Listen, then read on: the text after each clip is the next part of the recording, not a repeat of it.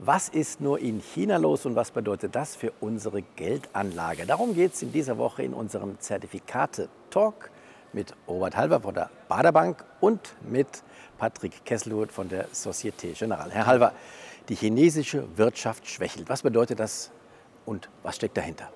Ja, man könnte von einer japanischen Krankheit reden. Wir haben Deflation in China. Das kennen die gar nicht. Das erste Mal, dass China ja, das neue China, eine richtige Krise hat. Nach der Schließung durch Corona, die ja viel zu lange gedauert hat, kommt die Binnenwirtschaft nicht ins Laufen. Was ganz schlimm ist, ist der Immobilienmarkt. Planwirtschaft funktioniert nicht. Der liegt am Boden. Pleiten, Pech und Pannen. Ramschanleihen, wenn man die Hypothekenanleihen betrachtet. Und viele Anleger haben ihr Geld verloren. Und Deflation ist immer eine ganz schlimme Krankheit. Denn man hält ja Kauf- und Investitionsentscheidungen Entscheidung zurück, weil es morgen billiger wird, ist nicht gut. Für uns ist das, ist das sozusagen Säuselei in den Ohren, ja, äh, weil wir ja Inflation haben. Aber Deflation ist für mich das schlimmere Übel.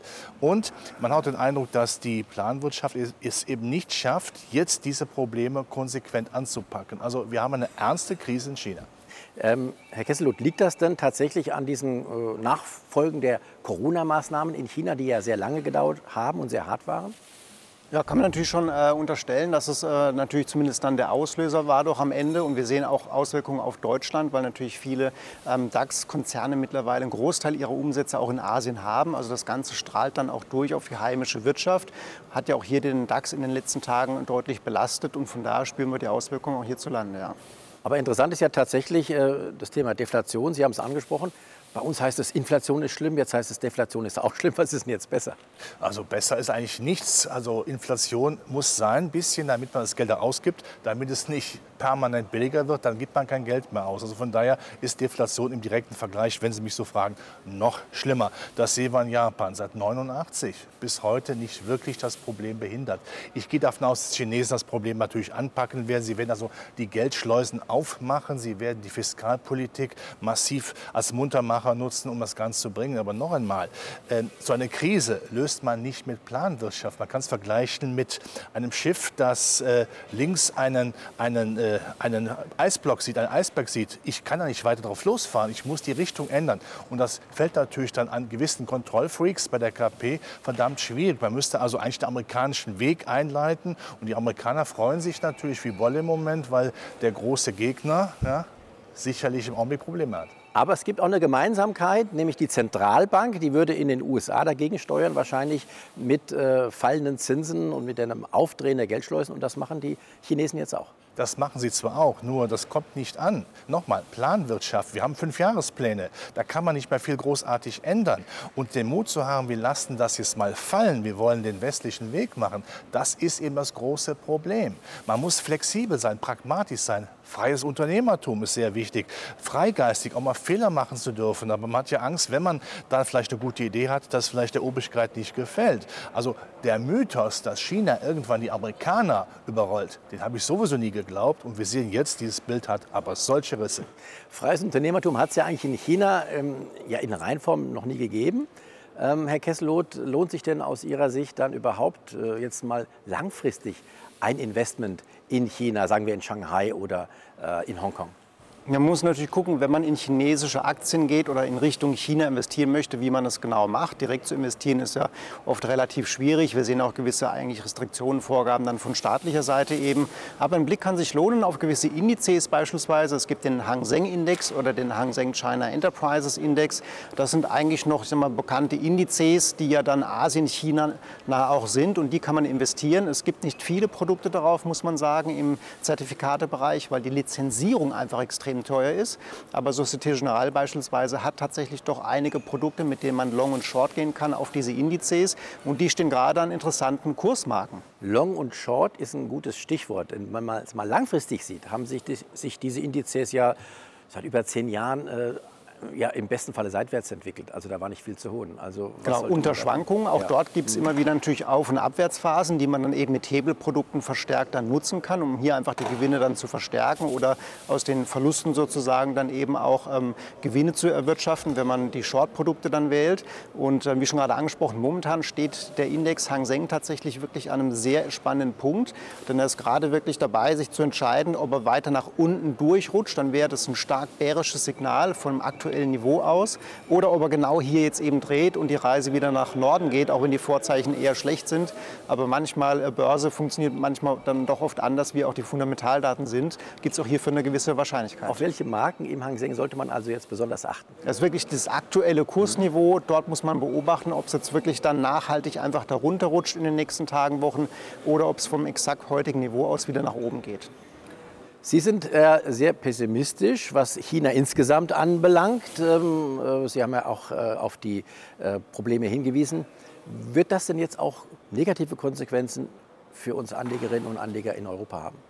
Deutschland liebt China, weil China ein Riesenproduktionsstandort ist für deutsche Unternehmen und ein Absatzmarkt. Das wird nicht ohne Konsequenzen bleiben. Von daher ist auch die deutsche Wirtschaft gut beraten zu sagen, wo gibt es denn andere Fleischtröge, an denen man sich laben kann. Ich bin der Meinung, dass die Amerikaner das zum Ende des Jahres wieder stärker werden, äh, weil die Wirtschaft, wie ich finde, sehr robust ist, trotz dieser dramatischen Zinserhöhung. Nochmal, Kapitalismus scheint zu funktionieren. Und in puncto China kann man auch sagen, Sozialismus und Planwirtschaft und Aktienmarkt passen zusammen wie Pommesbude und Fünf-Sterne-Restaurants. Das kann längerfristig, wie ich finde, nicht viel werden.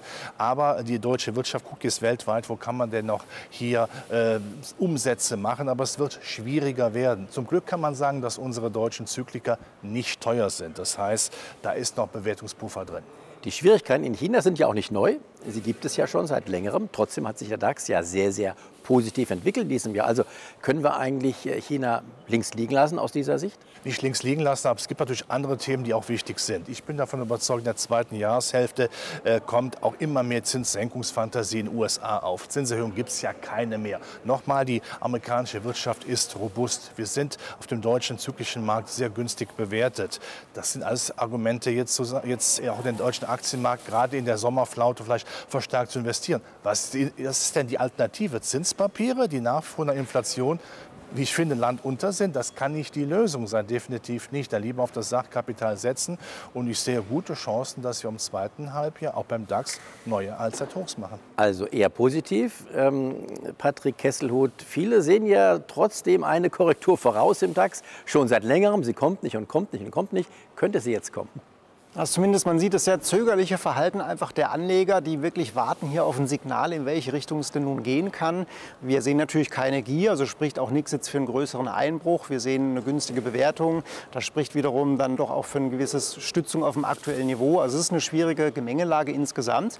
Aber als äh, Anleger, der sich vielleicht Zertifikate bedienen möchte, gibt es auch dafür natürlich geeignete Produkte, beispielsweise Bonuszertifikate, mit denen man eben in solchen Phasen genau dann auch eine sogenannte Seitwärtsrendite erzielen kann. Also Phasen, wo die Kurse eher seitwärts laufen oder nur moderat fallen, bis zu einer Barriere. Dann kriegt man eben eine positive, festgelegte äh, Bonusrendite ausbezahlt. Und wenn es weiter nach oben geht, bin ich bei diesen ungekeppten Bonuszertifikaten auch da mit dabei. Das heißt, also ich kann den Sommer durchaus genießen und ich verdiene mit solchen Zertifikaten, auch wenn es nur seitwärts geht im DAX. Genau, solange eben die Barriere nicht berührt wird. Wenn die Barriere berührt wird, ist man sozusagen ab diesem Zeitpunkt investiert, wie wenn man in den DAX investiert hätte. Also man ist hier dann bei den Kursrisiken nach oben, nach unten direkt dann mit beteiligt und dieser Bonusmechanismus ist nur da, solange eben die Barriere nicht berührt wird. Diese ganzen für die Pessimisten äh, Bonuszertifikate gibt es auch umgekehrt, heißt dann Reverse-Bonus. Das heißt, hier würde man einfach auch eine Seitwärtsrendite erzielen auf aktuellem gleichbleibenden Niveau. Und wenn die Kurse eben stärker fallen, würde man dann von diesen fallenden Kursen partizipieren. Also für jeden was dabei. Herr Halver, wenn Sie jetzt als Optimist hier sich geoutet haben, was empfehlen Sie Anlegerinnen und Anlegern? Weiter regelmäßig Ansparpläne machen, sich nicht irritieren lassen und das Warten, dass irgendwann der Crash kommt, ist wie Warten auf Godot. Godot ist bis heute nicht da. Äh, ich denke auch so, mancher in Amerika meint, die Sommerpause nutzen müssen, um sich selbst zu produzieren.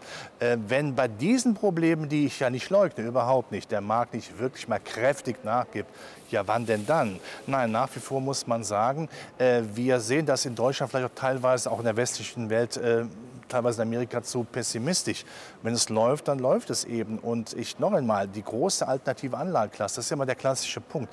Warum soll ich in etwas äh, investieren, was mit einer Inflation Verluste bringt, keine Gewinne? Das macht überhaupt keinen Sinn. Und was nochmal wichtig ist, auch wieder hier wiederhole ich mich wie das Abend der Kirche, die Bewertungen gerade für deutsche Zykliker sind nicht hoch. Das macht Spaß.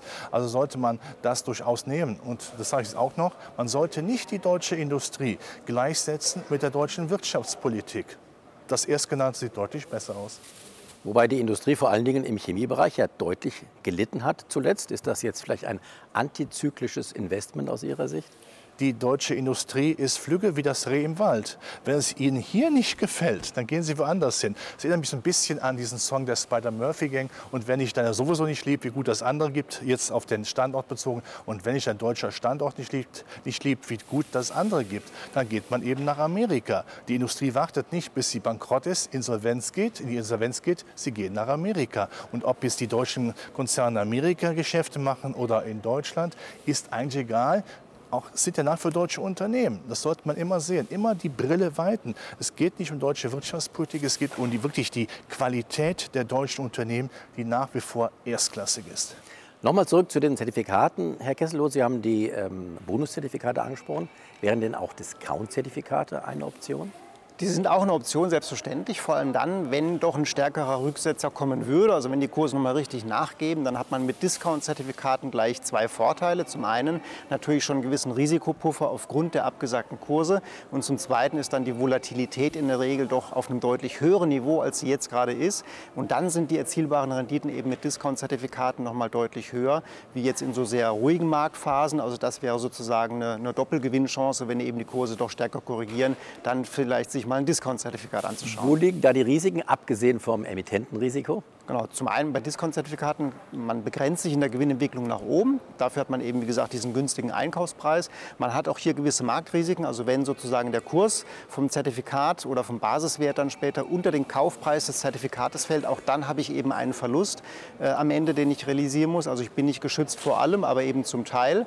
Und ansonsten das angesprochene Emittentenrisiko, das trage ich grundsätzlich bei Zertifikategeschäften. Besten Dank. Also, es läuft nicht gut in China, aber ich entnehme doch diesem Talk, dass uns das nicht größer stören muss. Das war's für heute. Schönen Dank und tschüss, bis zum nächsten Mal.